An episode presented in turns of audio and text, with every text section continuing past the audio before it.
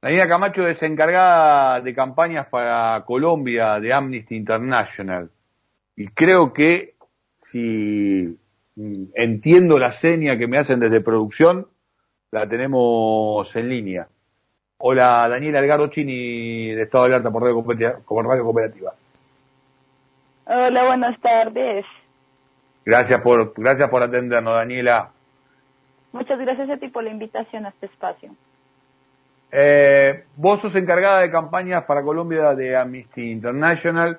Eh, tuvimos la oportunidad, venimos siguiendo obviamente de cerca el tema desde, desde donde más podemos, digamos, eh, informándonos con amigos que se encuentran también allí y con otros periodistas que analizan también temas internacionales, como Mercedes Paz de, de Página 12, que pasó por aquí por estos mismos micrófonos pero queremos escucharte a ti hablando y contándonos cómo lo estás viviendo con el cargo además que, que representás y obviamente, si se quiere, entre comillas, acostumbrada a vivir este tipo de situaciones extremas, Daniela.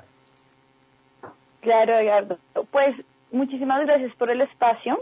Yo les comento que ha sido dos semanas eh, tristes y fuertes en el sentido que Colombia es un país que enfrenta un conflicto armado interno eh, y enfrenta un conflicto armado por muchos años, más de 50 años de conflicto armado que iban a supuestamente terminar con la firma del acuerdo de paz entre las FARC y el Estado colombiano. Eh, sin embargo, como muchos de ustedes saben, esto no pasó, la violencia creció, Colombia fue el país más peligroso para quienes defienden la tierra, el territorio y el ambiente en el mundo y estas dos semanas eh, han dado cuenta de un pueblo eh, que está reclamando eh, sus derechos, que está reclamando un lugar de interlocución con el gobierno nacional y que hoy en día, desde el 28 de abril, se están manifestando, en su mayoría de manera pacífica, eh, para mostrar su inconformidad frente a las medidas económicas, sociales que el gobierno actual ha pedido. Entonces, ese es un poco mi, mi balance actual de la moneda. Eh, es, es muy potente ver cómo es un paro realmente nacional. Eh, son cientos y miles de personas que han salido en todas las regiones del país para montar ese descontento. Eh, y también es muy preocupante la respuesta que el gobierno ha tenido, que como ustedes saben, en su mayoría ha sido militarizar y, y, y usar la violencia en contra de las personas manifestantes. Daniela, eh, dijiste en su mayoría eh, pacíficas. Eh, quiero después que, aclares un poquito esa situación. Eh, obviamente que como hermanos latinoamericanos conocemos y estamos muy impregnados también por la por la historia colombiana, digo, en tanto los, procesos que han vivido desde el punto de vista político y todo también la, situación con el narcotráfico, momentos muy tensos que vivió la historia de Colombia de las últimas décadas, como vos bien decís, y además también una radicalización, se quiere, por parte de las fuerzas este, subversivas eh, del pueblo, que fueron de los últimos, eh, digamos, en continuar con lo que fue para la región los años 70, donde se vivieron obviamente fuerzas del pueblo este, armadas, ¿no? militarizadas. Eh, pero detenerme también, eh, y, lo hago un poco largo porque por el tema de aprovechar la, comunicación y, todo el delay, tratando de evitarlo lo, lo, mejor que podamos, porque obviamente que hoy por hoy Iván Duque es el presidente de Colombia, ha asistido de manera Zoom en este foro de las Américas no sé cuánto que se realizó en la Florida, que realmente ha tenido este, algunos conceptos preocupantes y, y lamentables, pero Uribe, a quien desde aquí se dice que es el hombre fuerte del gobierno y de la política de poder colombiana, casi que por fuera de este foro, pero casi que ha tenido también algunas expresiones como justificando que había que reprimir eh, estos actuales movimientos sociales. Sí, como, como lo mencioné respondiendo a tu pregunta, primera pregunta, las manifestaciones en su mayoría han sido pacíficas, sin embargo también ha habido denuncias de destrucción de daños a mobiliario urbano público y privado y obstrucción de las vías públicas también.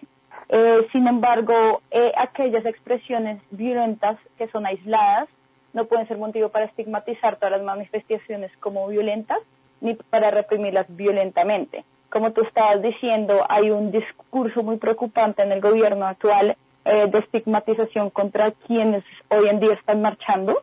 Este discurso de estigmatización se ha usado para justificar el uso excesivo de la fuerza eh, contra las personas manifestantes, lo cual no es adecuado. Eh, expresar y reclamar los derechos es una acción totalmente eh, válida. Y también en cuanto a las, las afirmaciones que tiene el expresidente Uribe, realmente son declaraciones que lamentamos mucho, pues son una muestra clara del ambiente de impunidad en el que operan las fuerzas policiales y militares y son claras evidencias de las violaciones de derechos humanos cometidos por la policía, el SMAT y los militares en el control de las manifestaciones em, y manda un mensaje equívoco a toda la población sobre la represión y el proceso de rendición de cuentas que se está teniendo dentro del gobierno colombiano. Eh, Daniela, estamos conversando con Daniela Camacho, encargada de campañas para Colombia de Amnistía Internacional, que está teniendo la gentileza de, atendernos. ¿En qué ciudad estás en este momento, Daniela? Estoy en Bogotá. Bogotá. ¿Y cómo es la situación hoy por hoy en Bogotá? Sé que hubo situaciones en Cali, en Medellín. Contanos un poquito. Bueno, eh, la situación en el país ha estado complicada. Eh, la represión por parte de la fuerza pública ha sido un tema más que todo nacional. Claramente en ciudades como Cali, Pereira y Pasto se han podido verificar mucho, mucho uso de la fuerza excesiva por parte de, la fuerza pública en Colombia.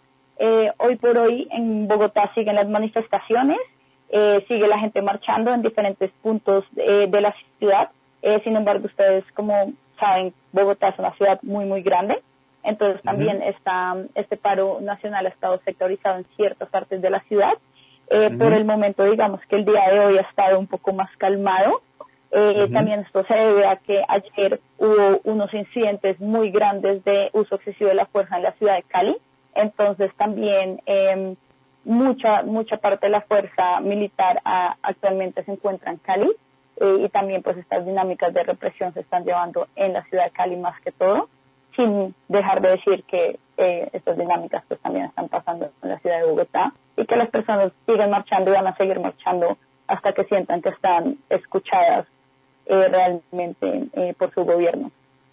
Daniela, me gustaría saber que por, por, qué crees o qué conclusiones tenés o qué información hay a partir de esta situación de, decretada principalmente en Cali. Nosotros entendemos que eh, uno de los disparadores de esta situación ha sido una ley eh, que tiene que ver con los saberes de los, de los jubilados y, pensionados, eh, pero que esto ha provocado después en cadena otro tipo de protestas. Nos ha llegado información sobre militares que están acompañando y que no reprimen, este, aunque reciben la orden de hacerlo por parte de las autoridades del gobierno, me gustaría constatar contigo eh, la cantidad de desaparecidos, de, asesinatos y de detenidos que, con las que cuenta Amnistía Internacional.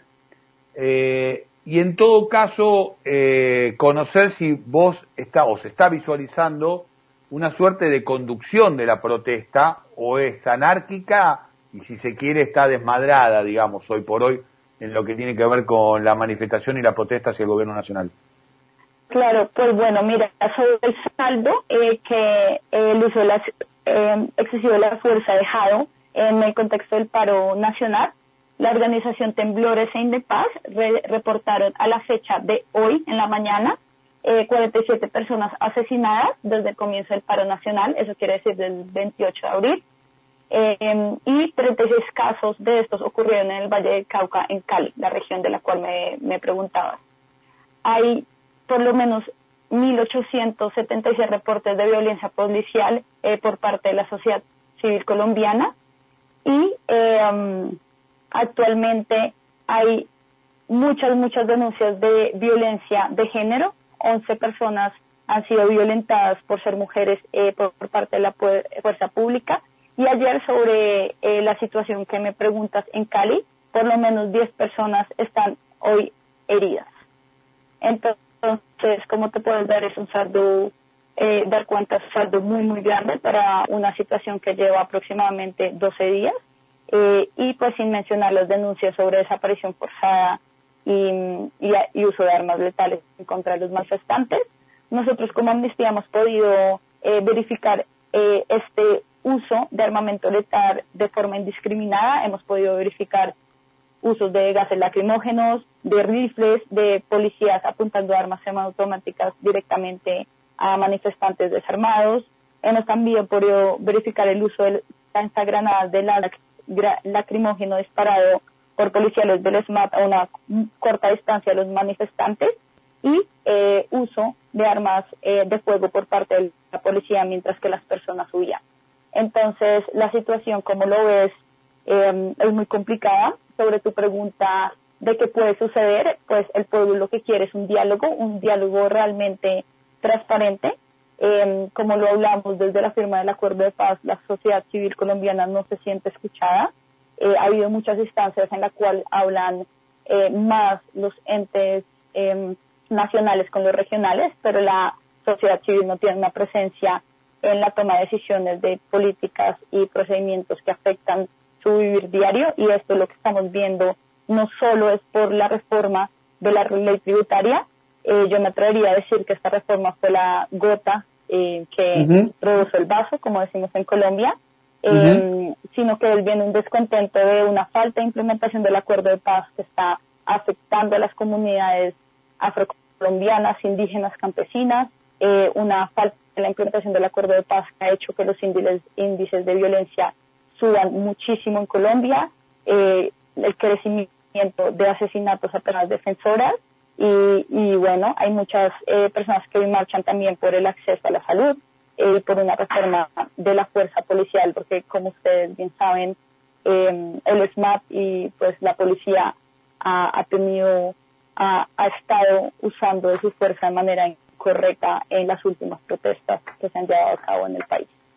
Daniela, eh, conociendo uno eh, muchísimo en lo que tiene que ver, y, incluso haber estado en, diferentes momentos complicados este, en Centroamérica, en, Sudamérica y por supuesto también en Argentina, eh, uno siente que a veces eh, este tipo de situaciones llegan a una, a una determinada tensión donde, bueno, lo, más conveniente empieza a ser la posibilidad de recuperar un determinado diálogo. Para eso también se deben construir algún tipo de credibilidad en, interlocutores válidos. Eh, a veces se van constituyendo por la propia dinámica de, la protesta, a veces este, son actores políticos previos. Eh, lo, lo, enmarco también, digo, por, para este, compartirlo incluso con, con nuestra audiencia, porque seguramente lo que estoy diciendo tú también tendrás un recorrido al respecto y comprenderás también que a veces debe entrarse a una instancia que tiene que ver justamente con, con, eh, con construir determinadas posibilidades de, de acuerdos, pero lo enmarco en Colombia, digo, porque también, y es muy reciente en términos históricos, un, eh, un viviente sistema parapolicial, un, un viviente sistema paramilitar y una militarización en realidad de, casi Colombia toda, este, vivida por, por muchísimos años. De ahí la preocupación que te planteaba sobre la idea de ver si este, vos ves alguna instancia donde empiece a dialogarse, ¿no? Eh, para ir encontrando ah, eh, una solución, un camino que descomprima esta, esta tensión porque, digo, el pueblo eh, como tal obviamente se está manifestando, pero este, necesita contar con alguna suerte de, de representación. Y te pregunto, y con esto ya no te robo más tiempo, por supuesto que espero tus comentarios sobre lo que recién planteaba, pero digo, no me contestaste si hay militares que se suman a, a, a, todos estos manifestantes y no aceptan eh, utilizar la fuerza contra, contra el pueblo porque no, nos han llegado imágenes de, de este tipo. Y por último saber si están teniendo una suerte de solidaridad internacional. Eh, listo, entonces con respecto a tu primera pregunta, eh, ha habido eh, agentes de la fuerza pública que han dejado eh, sus puestos y se han unido a la manifestación pacífica. Esto no ha sido la mayoría, pero hay casos como tú lo mencionas y seguramente lo has visto en las imágenes que acabas de comentar. Eh, sin embargo, la, la norma ahorita es la militarización en todas las ciudades, en la mayor parte de las ciudades que hoy se encuentran eh, casi que confinadas. Eh, y esto se ve pues en, en, el número de personas que han denunciado abusos por parte de la fuerza pública. Esto se ve pues en los eh, tan solo 10 heridos que hubo ayer eh, contra la minga indígena, que como ustedes saben la minga indígena es un proceso de los pueblos indígenas que tienen mucha fuerza, es cuando los indígenas se unen para hablar de temas colectivos y justamente venían eh, marchando a la ciudad de Bogotá. Entonces, si bien hay agentes de la fuerza pública que han decidido eh, no seguir ejerciendo su labor, eh, la gran mayoría lo siguen haciendo y esto se ve en los saldos de personas que acabamos de, mencionar. Eh, y en cuanto a tu pregunta del diálogo, eh, para que haya un diálogo tiene que haber confianza y para que haya confianza no debe seguir habiendo dinámicas de estigmatización ni militarización.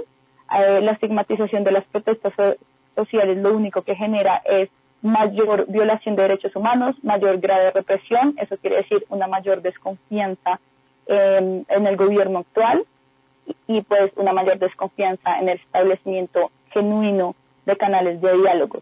Entonces, lo primero es que realmente el gobierno tenga una voluntad política real por tener estos diálogos. Hasta el momento no lo ha expresado.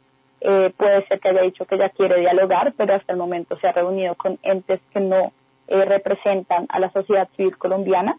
Entonces, para que este diálogo y esta reparación del tejido social se dé, eh, se debe comenzar por un, un momento de eh, confianza y claramente de cesar la represión, la violencia y la militarización en las ciudades. Lo último, ahora sí, Daniela, eh, y muy, muy cortito. Eh, ¿Hubo injerencia externa comprobada eh, hasta aquí? ¿Hubo solidaridad? Eh, ¿Se ha visto alguna operación externa del país también en lo que tiene que ver con el accionar de, del gobierno? ¿Y eh, cómo son los próximos plazos en lo que tiene que ver con el proceso eleccionario en Colombia? Digo, una posibilidad podría ser un llamado a elecciones o hay eh, un, próximo comicio en vista?